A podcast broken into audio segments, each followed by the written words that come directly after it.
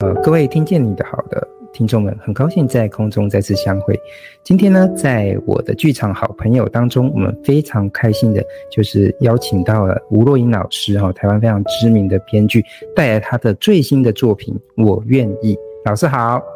呃，大家好，我是吴若英。嗯，对，老师就是诶、欸，最新的这个作品《我愿意》这个剧集呢，在上周五，就二零二二年的七月二十九号。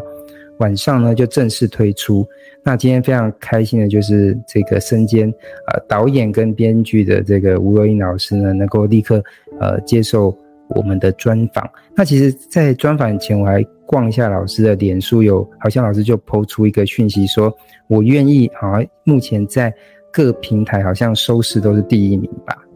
呃，主要是哈咪 Video，就是我们上我们上线的那个串流平台，呃，叫做哈咪 Video，是中华电信的。那呃，在那个平台我们是第一名，因为我们我们是刚进去而已，就是说我们是空降部队，然后就、嗯、就马上就攻占这个第一名的这个位置，因为这是真的是一个非常。呃，就是非常，我觉得呃，可能在台剧上也是比较少见的一个题材，因为我们从这个相关的这个新闻宣传上发现，哎，这个剧集，因为我们大家都还没有看嘛，大概就是看一些预告片，呃，我们可以知道它大概是被定位在是邪教的这种呃犯罪的影集。那以我就是因为我那一天我就马上就是等在那边，然后我就开始收看，然后我目前就是看到首播的第一二集。那就目前的这个剧情来看，应该就是呃，我为这个听众们就是分享，就是呃，有一个邪教 叫做幸福时光动力会，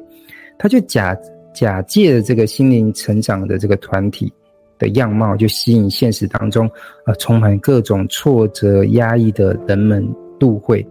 然后引领这个剧中的角色跟观众呢，啊、我们就一同去探索善跟恶。的这个边界的一个故事，所以可不可以请老师呃，就您这个编写呃这出戏跟导演这出戏的这个身份，为我们聊聊就是编写《我愿意》这出戏它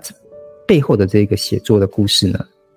呃，其实呃，应该这样讲，就是说我们现在在故事里设定的呢，它其实。呃，不算是一个宗教，它叫做身心灵团体。哈，那主要是我们并没有要批判任何单一的宗教。那呃，你也可以说那是非一般的宗教。所以它到底是叫邪教，然后什么邪教的定义是什么？它其实是蛮广的。那我会觉得它有点像是人心里的邪教。就是有很多道理，很多想法其实是正确的，是没有问题，是善的。可是放在某一些人的心里，它就会变成是恶念、是欲望等等这样子。那为什么会开始写这个故事呢？其实，呃，就大概二零一八年的。下半年就是我在中兴大学当驻校作家的时候，那那段时间刚好也没有在没有做新的故事这样子。那后来就有朋友就在跟我讨论，我们的摄影师就跟我讨论说，你要不要呃写一部你可以自你自己拍的片子这样子。然后我就想了一下说，哦好，那这个题材是我我想写的，主要是呃那几年我观察到的一些现象，比如说。我们看到很多政治的领袖，他们其实是会用简单的口号，然后简单的理念，然后把光光环或解释权集中在一个特定的人身上，啊，然后让人盲目的崇拜，或者是跟现实真相的世界呃产生隔离。就不管在呃那个。美国的川普啦，好，呃，几个脱欧啦，好，都大概都有这样子的现象，就是这个是一个比较外层的现象，但故事里并没有要去。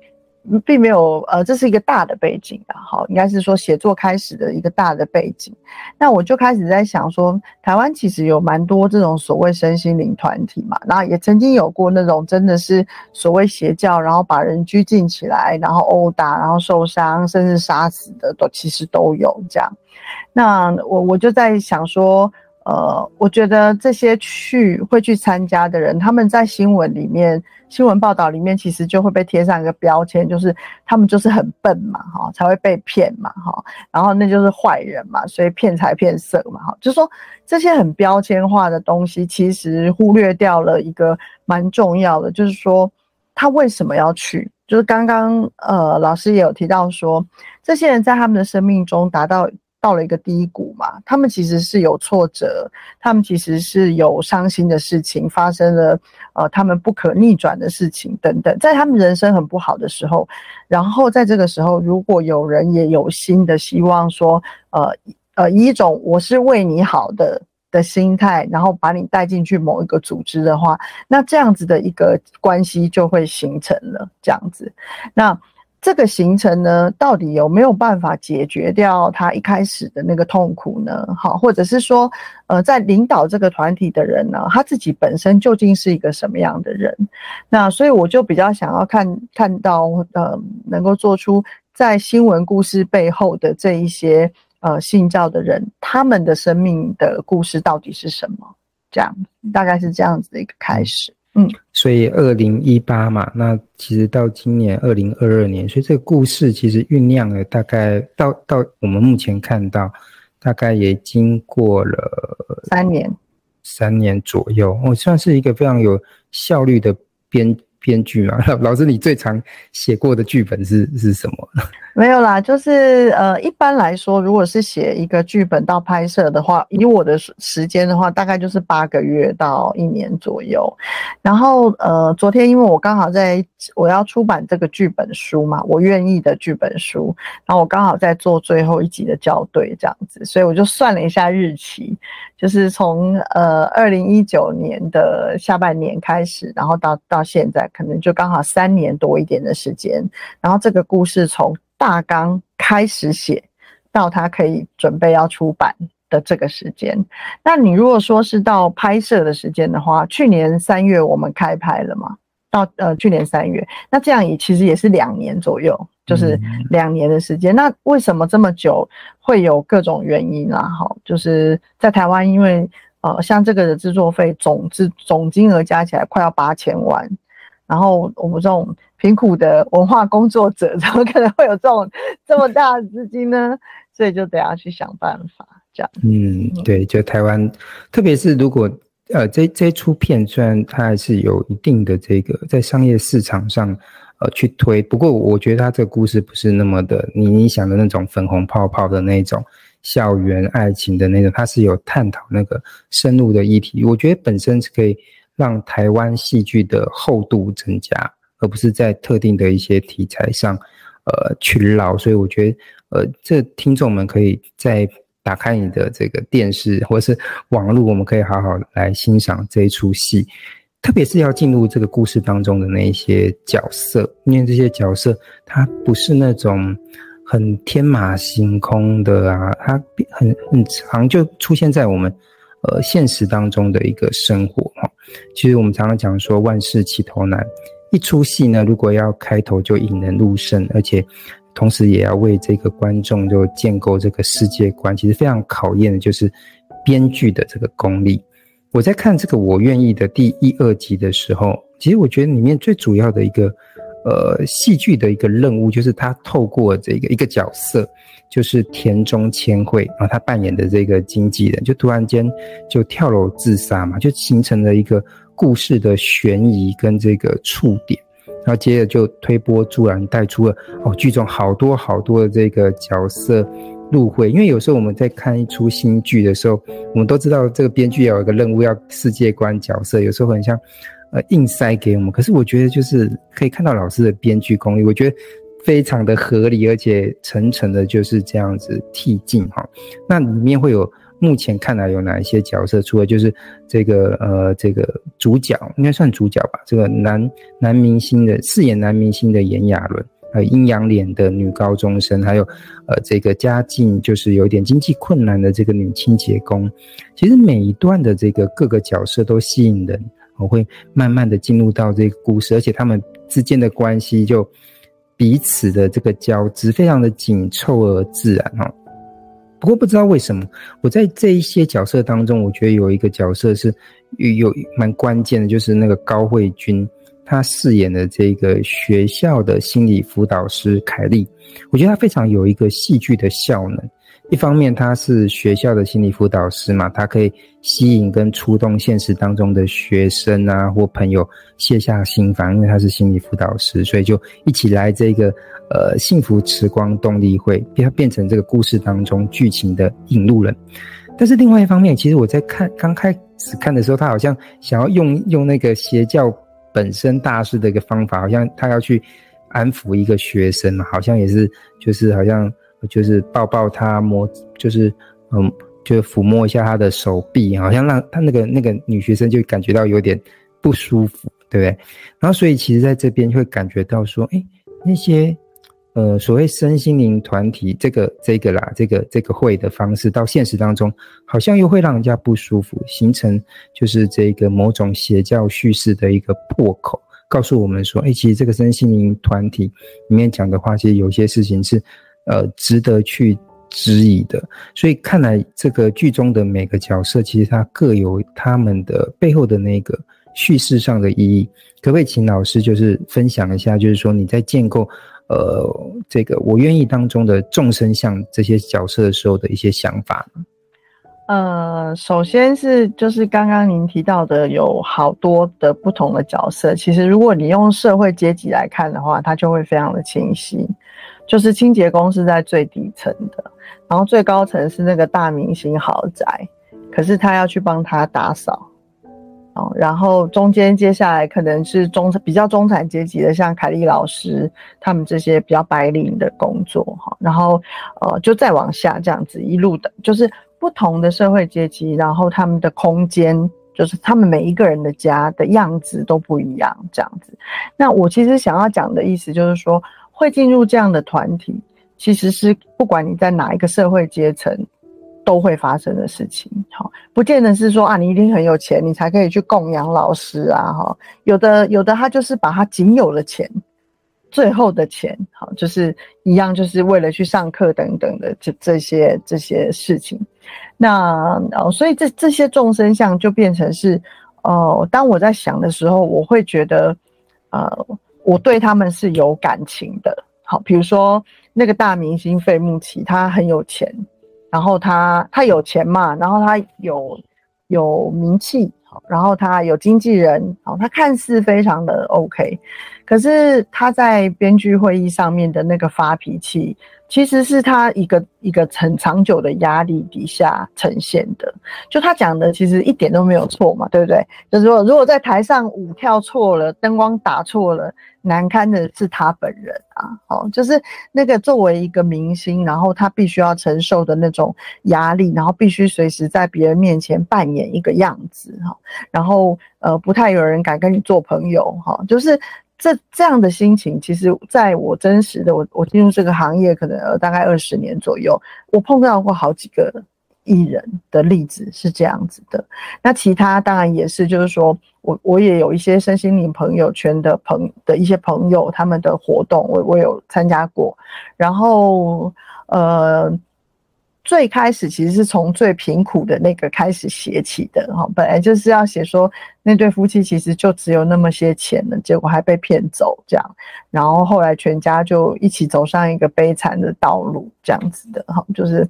最后一竿一一点油水都要被榨出来的的这样子的一个一个组织这样，那后来就是这个呃开始在开展这个社会阶级的时候，就呃一路这样子的上去，那校呃其实呃。大致看起来，比如说校园会是一个重要的地方，因为他们有几个年轻的人，他们都在学校里面。然后凯莉是那个学校的辅导老师，所以呃，他有机会接触到学生的心灵问题、心理问题，或他们的同侪之间的关系。那他就会是一个很好的交汇口，好，很很多条线的一个交汇口。那再加上说辅导老师的属性，其实嗯。跟呃身心灵这感觉其实是比较接近的。好，那当他在介绍这些人去认识这个组织，或者进去当呃去当学生去去上那些课程的时候，其实他是本着一种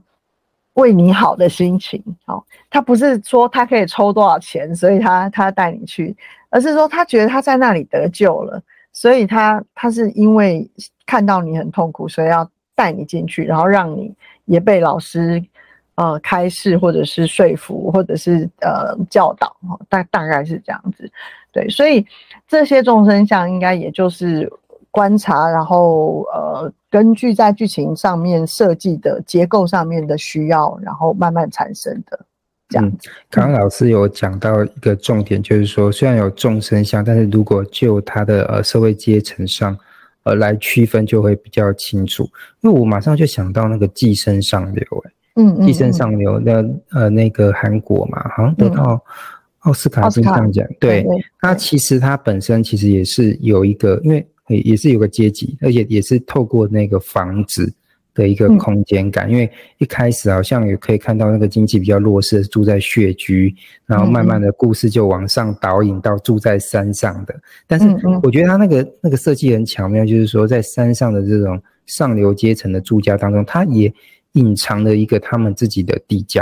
嗯，所以其实我觉得这一个也是一个心理学上的一个隐喻嘛，因为其实在看那个。呃，这出戏的时候也讲到那个马斯洛，好像上课、嗯、那个心理学，对他其实也是我们经常会讲的一个心理学，所以可以看到老师其实在呃建构角色上都是有自己的一个心理学上面哦的一个挖掘哦去探索。其实我我觉得在里面那个角色当中，其实我觉得也是有一个我比较突然间哎看到就有点呃比较有有撞击到，就是好像经济最弱势的那个清洁。呃，清洁工他们家那个那个爸爸是不会说话的这件事情，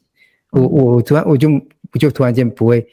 就是这个角色，我就不知道为什么我在在台剧当中就比较呃少见，比较少看到，就是男性的哑巴者，但是也是一个弱势的群体。那可以看到有时候确实是他们家会有很多。经济上面的一个冲突，因为那个阴阳脸的这个女高中生，她在在第二集的比较结尾那个地方吧，对不对？她就逃逃出去嘛，突然就买个饮料，居然看到那个那个哑巴的，因为他本身是他们学校的这个校车司机，那接下来来来做那个像呃什么外送外送的，所以这个这个冲突点，我觉得也也能够让我看到，就是说那个经济上的这个。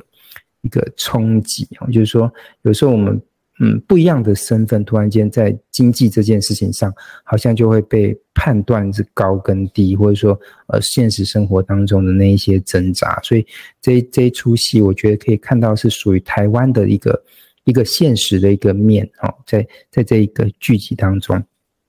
特别是我讲也想要再谈一件事情，就是关于爱这件事情。就是说，呃，在我愿意的是，呃，这个第一集就很明白暗示说，这个身心灵团体它应该是个邪教，所以里面有好多的这种呃祝你幸福跟爱的符号。特别是我常常看的时候，你就马上会催眠到一个符号，就是他们好像手会摆在这个。这个头上，对，那是一个特殊，他们的打招呼的姿势。对对，这个是谁？是把一个眼睛放在额头上。哦，这个是谁设计的？老师那时候就是你。对对，我们一起就是对，就我发、嗯、发展出来的这样子。嗯、对，然后这个爱这件事情，或是幸福这件事情，其实应该是准确而无疑的，因为我们常常说祝你幸福，我爱一个人，应该是非常正向的。可是因为这一出戏一开始就有一个吊诡的气氛，其实我们都。早早就打上了预防针嘛，就告诉我们说，哎，这个邪教专团体讲的爱跟幸福，其实你必须要有所意识，跟他保持一个距离哦。所以，可是很奇怪，当当我们在随故事这个推展的时候，那我就开始听这个本身老师讲话，对啊，可是你讲你会发现，对他，我我知道是谎言，可是他讲的爱跟幸福好像又都有道理在，也不能说。他是错，差点我也要去入会了，这样子哦，让我们去怀疑，就是说，爱到底是在故事的什么时候突然间就变成了一个问题？那其实我想问的是，说，哎，老师在编写《我愿意》这出戏的时候，其实你应该也进行很多这种邪教案例的这个收集跟调查，可不可以跟我们谈谈爱跟谎言之间的一个看法？嗯。像本身老师在一二集里面有很一些像呃对学生们的启发好的那些话，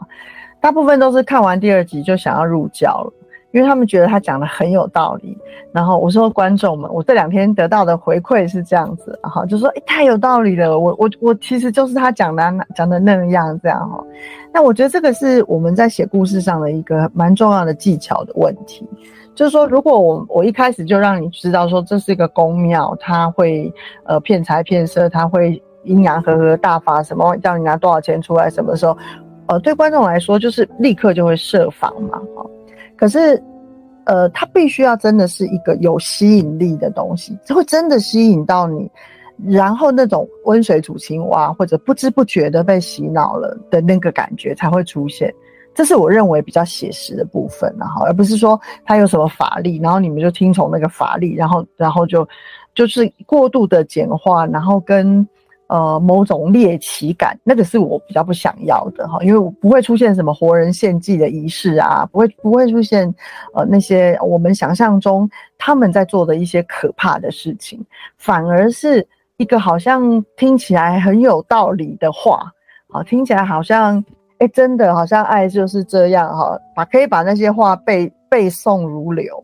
可是回去面对他们真实的问题、真实的人生的时候。这些话到底有没有办法产生作用？那这个是我会觉得，当他们在讨论爱的时候，那个爱究竟是发自于你个人对于这件事情的慈悲也好、怜悯也好、呃有感动也好、呃想要奉献也好的那样的爱，跟有人叫你要去爱，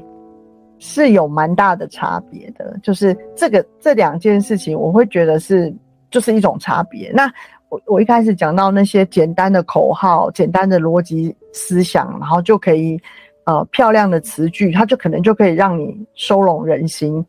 大概就是你刚刚讲的那些话的意思。就其实后面后面还有，还还有一些。嗯、那对，我们也期待接下来的故事有没有办法呃说服我们入教这样子。OK，应该应该没办法了，应该是没办法。就是对，因为剧情其实已经开始。在预示一些，就这些人是怎么样集合到那里去，嗯、然后，呃，那个地方吸引人，其实有一个蛮重要的事情，就是在那里阶级会不见了。嗯，在那里大家都一样，大家都是师兄姐啊，大大那个不一样这件事情，就是会让，呃，你在外面的社会的身份的阶级感到那里的时候，大家都是穿着制服的，都一样这样。嗯，那这个也是某种吸引人的感受啦。这样，我可以可以说是这样。即即便他是大明星哦，他到那里他也觉得松一口气啊，因为不会有人来围着他，然后要他签名，然后他也不用一定要装成一个明星的样子，他可以不用偶包哦，他可以就是就是坦然的想哭就哭，想笑就笑，就是做他自己。所以，所以那样的一个地方，怎么会不让人向往呢？嗯，但是这个向往当中，它其实包含了什么样的代价？就是我们说，当你答应，你说了我愿意之后，你知道你背后要付出的代价到底是什么？你到底承诺了什么？嗯嗯，对，这我觉得这是一个隐性，就是我愿意这个，因为这也是剧集的这个名称啊。我想我们接下来就会。呃，这个抱着老师的这句话哈，我愿意之后你要抵消是什么？我们好好来进进入接下来的这个未来，因十二，因为我觉得这个故事是十二集嘛。对，一共。我觉得，我觉得呃，早就是也是比较早期是日剧会去设定是十二集。我觉得印象中以前的台剧哦，什么我小时候看的那种包青天啊，没完没了那种一一百集或者什么呃一千多集那种，我觉得。慢慢的就是台剧去这几年也都是这样嘛，就是设定到这个十二集，我觉得会让故事比较集集中，我们可以比较专心的去去参与这这一套故事这样子。我这个嗯蛮期待这种去做法继续推展下去。那我们来谈一个就是剧场的问题，因为我在看这出戏的时候，就发现很多的那个场景，像那个本身老师啊，有那种室内宣教的活动。就手牵手啊，互动打枕头啊，甚至是走入山林的那些剧照，不知道为什么我看起来都觉得很有那种剧场的那种即视感。因为我平常也是跟一些剧场的人就是互动嘛，有时候也是去学学戏，我发现哎，里面里面的那个宣教的仪式，其实也很也很剧场哎。那老师，你同时也是个剧场人，不知道你是怎么去看待这个影视剧本跟剧场剧本之间的关系？嗯、的确，我的确有一些场面，它看起来有剧场感，而那个剧场感不是我刻意追求，但是它发生了，我就让它发生了，这样子。那主要的原因是，呃，这个戏的表演是比较特别的，比如说演员会有大段的台词，那这种这种呃表演方式，它在一般的影像当中是比较少见的，所以你你几乎就可以看出说，哦，呃，我们的本山老师用的是莎士比亚表演的表演的方法，独白式的表演方法，然后这个也符合他那个角色，好，因为他的角色就是常常在对。公众说话嘛，哈，就是大家要听他 speech，呃，剧场里面有一个 speech 的位置嘛，哈，如果如果你是要呃作为一个剧作家代言讲这些台词的时候，你你就会要站到那个位置去，然后你在那位置的发言，大家就知道说这个就是。啊，那个、那个、呃，那个契诃夫想要讲的东西，哈，在在这个位置上，所以他的确是有一些跟剧会让我们联想到蛮多剧场空间的感觉。那实际上，在影像剧本跟呃剧场剧本，其实有蛮大的差别，是，嗯、我们看我们看的事物的那个镜头的大小是不同的，就是。我们在看呃影像剧本的时候，我们可以非常的微观，就是我可能可以用一只呃爬着的蚂蚁来讲生命的脆弱，可以这么近的看看一个东西，好，或者说我可以镜头非常特写的是你脸部的表情，因为你的眼泪只有非常小的一颗这样子的滑下来。你也没有哀嚎，你也没有痛哭流涕，可是你的内在的那个悲伤的情感就是一颗眼泪这样。那这些其实都是剧场做不到的事情。就剧场我们没有办法镜头 zoom in zoom out 嘛，剧场一定还是有一个距离，所以剧场所依赖的那个在当下一起会式的跟观众之间的那个互动，就戏的那个互动是比较重要的。那所以他在媒介上面，其实两种语汇，两种戏剧语汇是差别蛮大的。我自己也是花了一段时间才呃比学会比较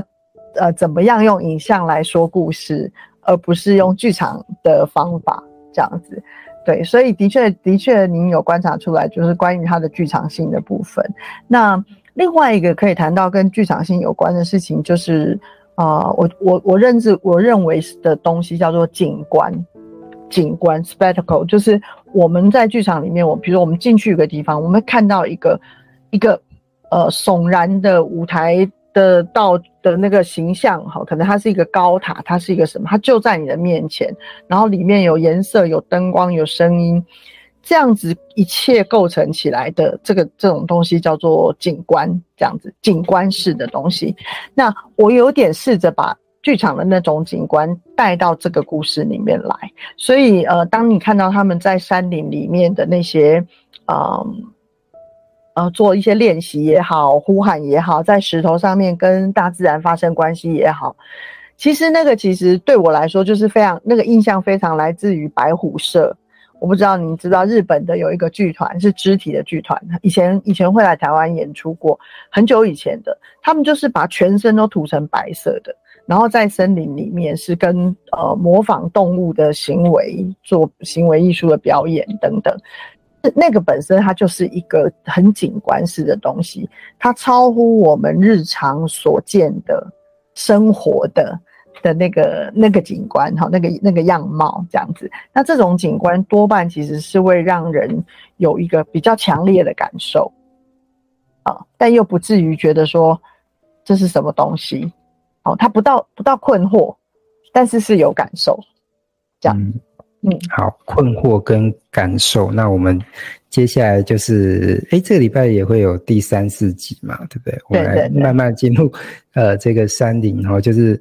呃，听众们可以抓住这几个关键词，我们来进入这这出戏哈。那其实，在这个我愿意当中，老师除了编剧之外，其实还跟这个姜睿智啊一起担任这个导演。那其实身兼这个导演跟编剧，其实理论上应该是能够更能将这个原本的剧本如实的呈现，理论上了哈，因为有时候可能会被经费所所影响。那呃，是不是在这出戏也是如此呢？有办法完全把自己脑海中编剧的状况表现出来？可不可以请老师分享一下导这出戏的过程？有没有一些甘苦谈？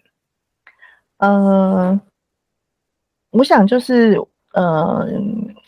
我一直会觉得，如果可以可以拍摄自己的剧本的话，那个诠释会跟我一开始想要写作的比较接近，这样子。所以当我自己要拍的时候，呃，当然就是我在写这个剧本的时候就已经知道是我自己要拍的剧本了。那所以你说，不管是执行度，或者是它的商业市场的考量，哦呃，对观众的影响力哈，或者他的社会议题面，其实这些都已经在我写剧本的时候就已经决定好了的事情。那你说跟当导演有没有什么不同哦？就是比较，如果你说有什么不一样，比较是技术性的。就说啊，一现场的一些技术性，那这个部分其实是呃姜导可以帮我的忙，因为他是一个有经验的影像导演，那我就可以比较专心在演员的表演，在戏，或者是到了后期，因为呃剪接他就没有参与了啊，剪接、调光、配乐等等，那都是我呃就是我我作为一个导演的工作这样子，所以就变成说整体来说，我我的确是可以说，它就是一个我。我想要按照我想要的方式去做出来的东西，那我不会说这个东西是最好的，但我会说这个东西它其实有带着一点实验性质的，就是说这样的类型、这样的拍法，然后这样的预算、这样的剧本、这种角色，它究竟有没有办法在国际的串流市场上面，或者是在二十二那个。二零二二年二十一世纪里面，跟当代的观众产生一个对话的关系啊，当代的观众看了会不会有感受？你不是在讲一个很久以前的事情，或者很久以前的一个价值嘛？所以，所以，嗯，我自己目前，嗯，看起来，因为我的制作人也是一开始就就跟跟着我一起工作，然后我们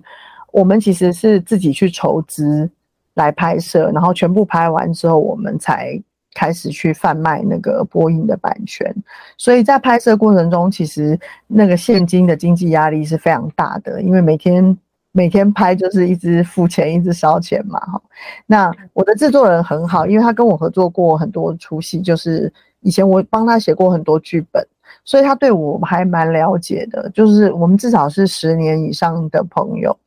那呃，他不会用预算这件事情来。来干预我，呃，极度真的不行的时候，好，比如说，呃，他会他会告诉我一个选择，说，呃，如果这样做，我们要花这样子的钱，然后得到效应是这样，好，那如果这样做，我们会怎么样得到这个效应？然后我们来做选择，这样子，因为我也是半个制作人。也就是说，如果亏钱的话，我也是半个半个制作人的意思，这样。所以，所以，呃，我想导演自己也有所节制啊。我不会漫天的要一些很天马行空的东西。我我不太是这种个性的人，我是那种准备好了才要开动的的这种。嗯、那他也非常尊重我在，我的我想要在这个剧里面做的许多的表现，所以他也努力的帮忙我一起把这个剧本里面的东西呈现出来。这样子，所以呃，你说甘苦谈，我我现在现在回头想，其实我们算是一个还蛮和乐的剧组，就是呃，主创团队都非常的专业，他们都是个个都是拿奖的呃工作，都比我资深在影像界，然后呃，大家的付出其实是包含着创作感，不是只是说我今天接一个案子。我今天接一个电视剧的案子，因为因为我在剧本里面，或者我在跟他们沟通当中，我的确有有让出一些创作空间。啊，比如让我的美术设计可以去发挥一个他想象中的感觉，好，然后我的服装造型的设计、音乐等等，那这些你看很多人的创作原创感加在一起，它势必就会变成一个原创性很高、很很有呃力量的一个戏。这样子，嗯，所以在过程中，对，就是觉得还蛮蛮顺，其实蛮顺利。我们拍了三个月，没有一天下雨，我们没有一天因为说啊下雨停工，那天要停拍，因为那天如果停拍的话，呃，整个进度就会 delay 嘛，delay 一天我们大概要多烧一百万这样子。嗯、所以还好都没有下雨，这样。这有有这个也有那个保佑到啊，这样子。不过刚刚老师有讲到，就是这个一方面是这种这一出戏本身大家和乐融融，而这个是非常少见哦，所以我们可以期待，呃，接下来这一出戏有这种合作的这个力量感。但不过刚刚老师也讲到一个关键字，我听到就国际串流。因为当年我看老师应该是第一出戏，应该是《痞子英雄》。那这一出戏好像是在两千年左右，零零九零九零九嘛。然后那时候我都还是守在那个电视台，你知道吗？我不知道是华视吧还是什么公司公司公公司。嗯，我就是守在那个电视台，然后每个礼拜或是呃一段时间，我就要去准时收看的。可是其实突然间就时间过好快啊！如今我们在看。在看老师老师的这个我愿意的时候，我们居然是在网络上。我等待的那个时间不是抓着那个电视的选台器，而是等在这个手机，因为我是用手机看的。我我刚好就有那个呃那个 MOD，嗯，MOD，我是等在手机，然后才想说，哎，因为这这个故事是有分级的，那突然间就忘了那个分级的密码，我赶快又跳到那个老师，我就马上灵机一动，哎，老师说有那个直播。我就赶快又跳到这个直播，这跟我们当年的这个观看经验真的是差距非常的大，就是这种新的这个串流的这个形式哈。那其实这个目前来说，以影剧的传播上，数位好像已经成为了主流。那老师，你常年就投入在这个实物的呃影剧工作的编写指导上，你怎么观察这样的现象呢？嗯。台湾的剧要走得出去，其实老实说，距离国际的标准还有一段距离。那呃，国外他们来买片，呃，购买购买你的播放版权，呃，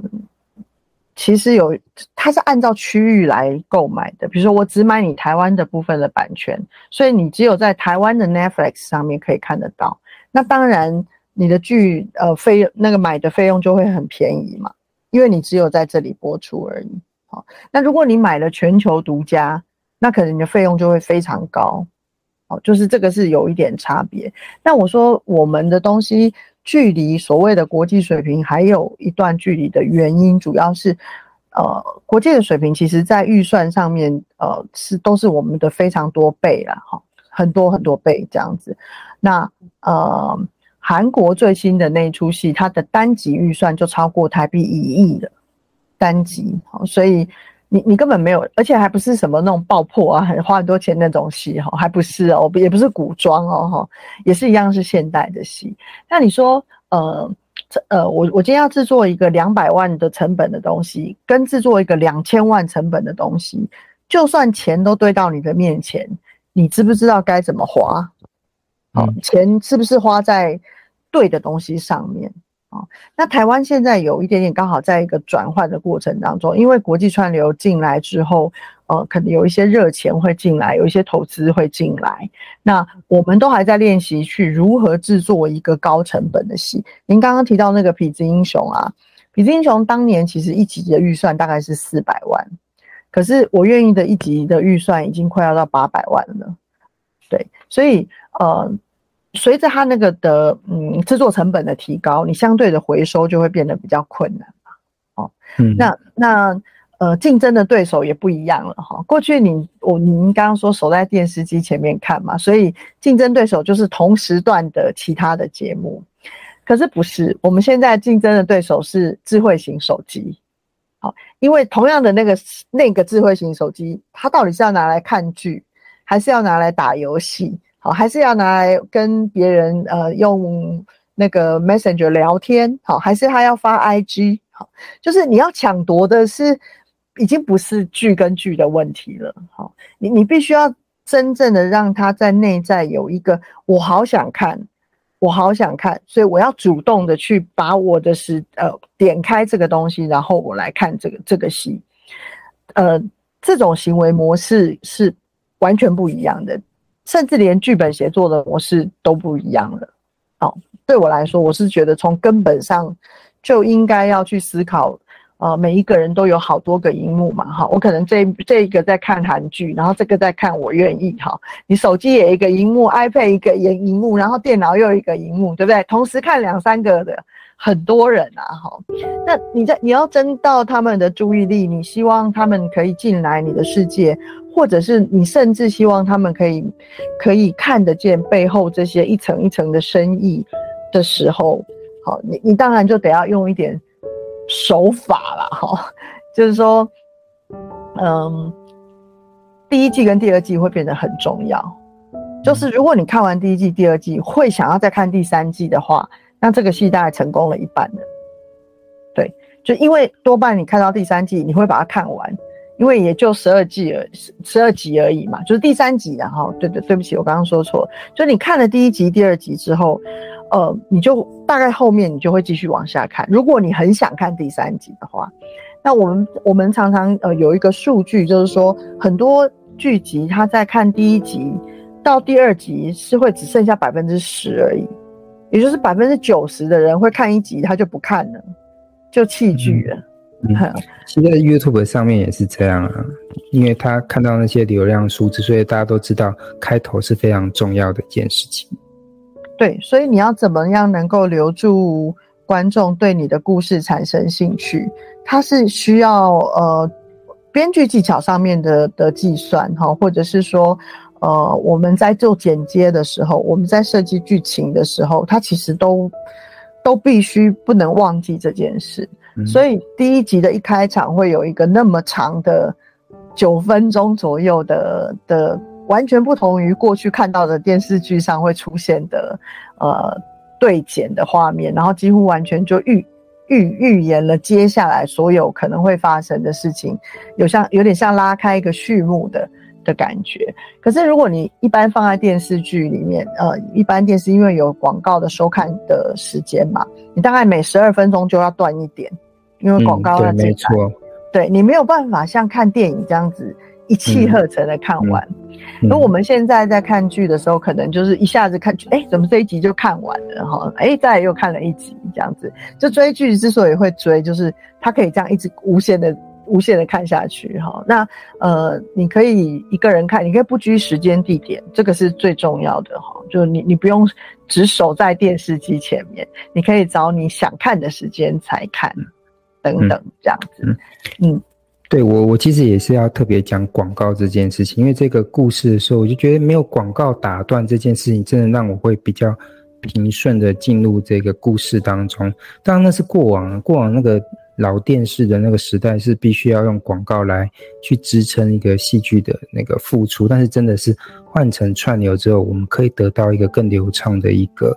呃叙事的。呃，戏剧的一个接收的一个经验，但是其实这个流畅，其实也是很多人在编写戏剧上很难做到的一件事情哦。所以，其实我在看这出戏的时候，丝毫是呃没有分心的，就真的把它就是看完。看完之后还想说，诶，那第二集是不是直播？我是不是跟得上？但是我又想说，我就找到了我的那个密码，所以就赶又跳到 MOD 去看。我是全程是没有再开其他。呃，什么什么平台哈，所以我特别想要讲 的一件事情，就是这是一个非常让人容易分心的时代，但是我愿意是一个值得让大家专心啊去面对的一出戏啊。希望就是说，嗯，因为今天呃，我们是赶赶在这个上礼拜哎五播完嘛，那我们今天这个录制是在礼拜一，所以希望就是说我们的听众们哎，接下来可以在。呃，这段老师的访谈当中，再回去重想一下剧情，我们再期待这个呃这个礼拜五的第三十集。那希望就是说，呃，大家能够呃再给我们呃这出戏更多的一个支持，然后支持台剧。因为就像老师说的，其实我们现在开始就是说早期可能是呃呃这个经费上是没有，但是现在经费上有了之后，又要怎么去去学会去花它，或是去应用它，其实。我愿意也是一个呃，帮我们台剧累积这个经验的一个可能，对，所以今天就是呃，谢谢呃老师为我们这个分享，就是嗯，给我们带来这些这么多的呃，这故事当中背后的那么多呃辛酸啊，或者是快乐啊，或者说里面的那些深层的层次，对，就谢谢老师喽，谢谢，谢谢谢谢，呃，我相信第三集、第四集不会让大家失望的。嗯，我们大家都期待着这样子。好，那就谢谢喽，拜拜，拜拜，拜拜，拜拜。OK。